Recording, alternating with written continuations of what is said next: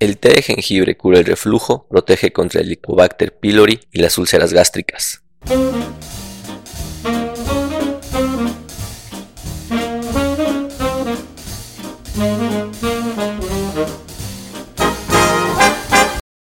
Bienvenidos al podcast de Esmi Gastro. Soy el doctor Norberto Chávez, gastroenterólogo y hepatólogo. Gracias por escuchar esta nueva emisión. En cada capítulo encontrarán respuestas reales a sus dudas en salud digestiva. Bienvenidos. Me llegó un mito que, que yo veo en la consulta cotidiana, ¿eh? tampoco es algo de la deep web o de gente que realmente se cree todos los mitos del universo. La verdad es que es una creencia bastante difundida y creo que esto en buena parte se debe a que si hay información al respecto sobre el tema del jengibre y sus distintos aspectos de salud.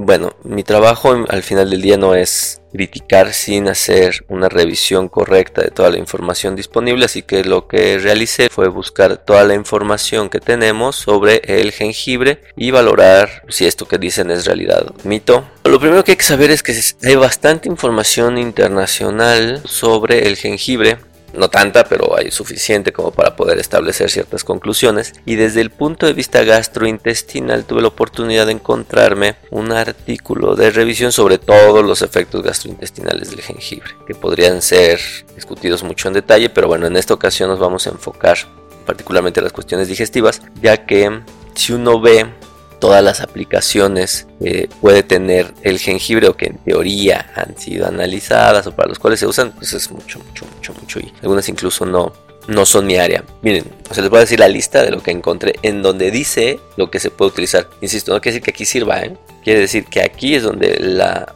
medicina tradicional lo ha utilizado. Artritis, reumatismo, dolores musculares, dolores en general, dolor de garganta, hipertensión, demencia, fiebre, calambres, enfermedades infecciosas, catarro, enfermedades nerviosas, ¿qué es una enfermedad nerviosa? Gingivitis, dolor de dientes, asma, embolias, diabetes, y en el caso gastrointestinal, constipación, dispepsia, eructo, distensión, gastritis, disconfort epigástrico, ulceraciones gástricas, indigestión. ¿Qué es la indigestión? La verdad es que es un término que yo no conozco bien. Digo porque no existe como tal la indigestión. Náusea y vómito. Entonces, como ven, eh, si hay mucho interés en, estudiar. Lo que hice fue revisar detalladamente las cuestiones digestivas y particularmente las que enfocan al mito más importante, que es el reflujo y que es el Helicobacter pylori, que es la gastritis. Y bueno, lo primero que hay que saber es que una de las cosas más importantes es que todo esto se debe a la producción de ácido, es decir, una producción excesiva de ácido ocasiona úlcera, fluir hacia el esófago y entonces dar reflujo gastroesofágico. Y el Helicobacter pylori es una bacteria que tenemos el 70% de los mexicanos y que se asocia a la presencia de úlceras gástricas. Entonces, bueno, lo primero que observemos es que la gente que ha hecho los estudios sobre el jengibre no utiliza el té de jengibre. Fuera, eso sí es un completo, rotundo y absoluto mito. ¿Cuál es el problema del té de jengibre?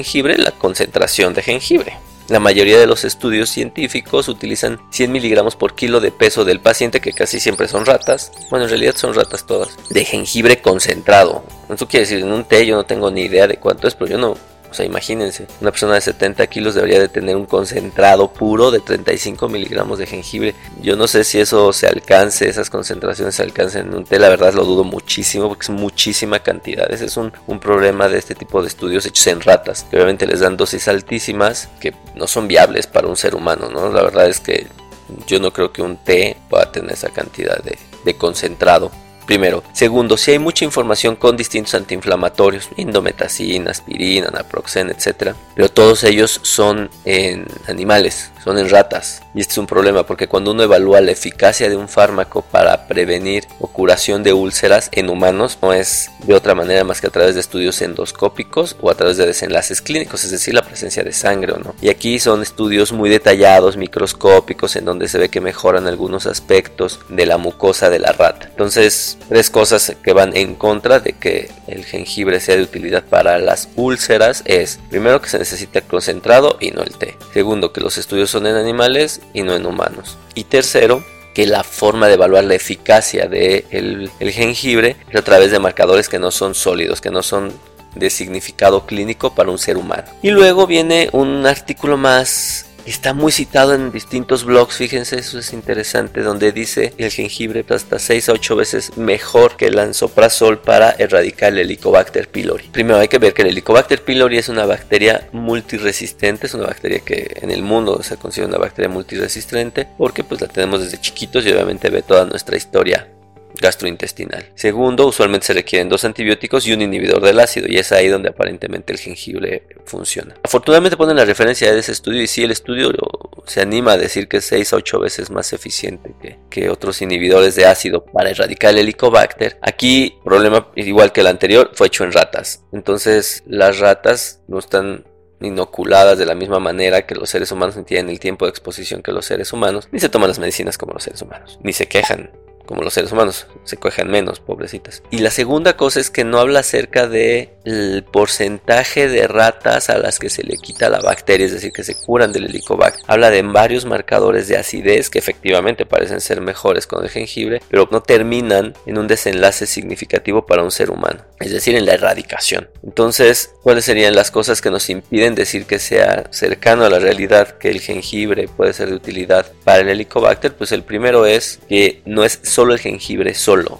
O sea, viene acompañado de los antibióticos, al igual que en los otros tratamientos, eso no lo exime. La segunda cosa es que son estudios en animales y lo mismo, no evalúan la cantidad de sujetos o de ratas que se les erradicó la bacteria. Por lo tanto, no podemos hablar de eficacia porque así es como se evalúa la eficacia de los tratamientos para Helicobacter pylori. Y tercero, es que evidentemente las ratas pues, son diferentes del humano, particularmente en esos aspectos, ¿no? No puedo creer que sean, no, no puedo creer que no son, un animal de laboratorio va a ser igual de eficiente que un humano. Esto es la historia de la medicina, ¿eh? que de 100 o 300 partículas que se evalúan en animales, una, dos o tres llegan a comercialización porque muchas van perdiendo su evidencia científica a lo largo del camino y esto les impide ser comercializados, ya que, y aquí viene lo más importante, no dice nada de efectos adversos y no dice nada de efectos adversos porque todos son ratas. O sea, yo no sé cuál es el efecto adverso en cualquier otro sujeto. Y esto es lo que sí me preocupa. Usualmente le digo al paciente que mi trabajo es primero investigar si la droga es segura o no es segura. Aquí no es segura,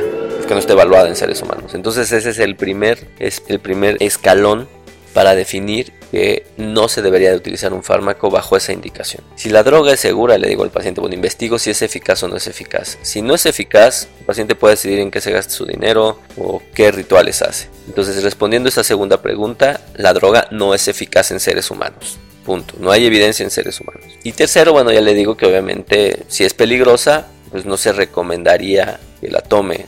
Y si la quiere tomar y la parte no es eficaz, bueno, ya él ya puede hacer su propio experimento y ser su propio conejillo de India, ser su propia rata de laboratorio. En este caso, no parece peligrosa porque no veo los datos, pero no parece segura. Entonces, la verdad es que tiene dos indicaciones para las cuales yo no pueda ni siquiera acercarme a recomendar que utilice el jengibre. No hay información sobre su seguridad, no hay información sobre su eficacia en seres humanos y lo más complicado a mí me parece es que la poquita o mínima evidencia que hay en animales es con concentraciones estandarizadas de la, del medicamento medicamento, en este caso el jengibre. No estamos hablando de test. La evidencia con test es completa y absolutamente cero. Ahí sí es total y absoluto mito. Así que bueno, yo creo que si tienen un problema gástrico, ¿para qué quebrarse la cabeza? Si se van a levantar, conseguir el jengibre, picarlo, hacerlo té, tomárselo, lavar el traste con el que hicieron el jengibre, prefieren hacer eso de tomarse un inhibidor de bomba de protones. O sea, la verdad es que no, no, entiendo el por qué quererlo hacer, ¿no? Ahora, si ustedes se quieren automedicar, pues sí, es mucho más sencillo. Y ahí sí les recomiendo que hagan lo que se les dé su gana, pues. O sea, yo no les puedo recomendar que se automediquen omeprazol ni que se automediquen jengibre. Yo creo que si tienen síntomas gastrointestinales, lo correcto es acudir con el médico que les dé una revisión. Si les dan omeprazol no les va a pasar nada, o sea, sería prácticamente la mejor opción que tienen. Y es más cómodo que estar tomando un tecito que dudo mucho que les vaya a funcionar realmente. Así terminamos nuestro podcast de esta semana y espero que les sea de utilidad. Espero que hayas disfrutado esta emisión. Te invito a seguirme en mis redes sociales, Twitter, Facebook, Instagram, Stitcher, Spotify, YouTube, en donde me encontrarás como Es mi gastro y descubre más información que te será de utilidad. Nos escuchamos en la siguiente edición.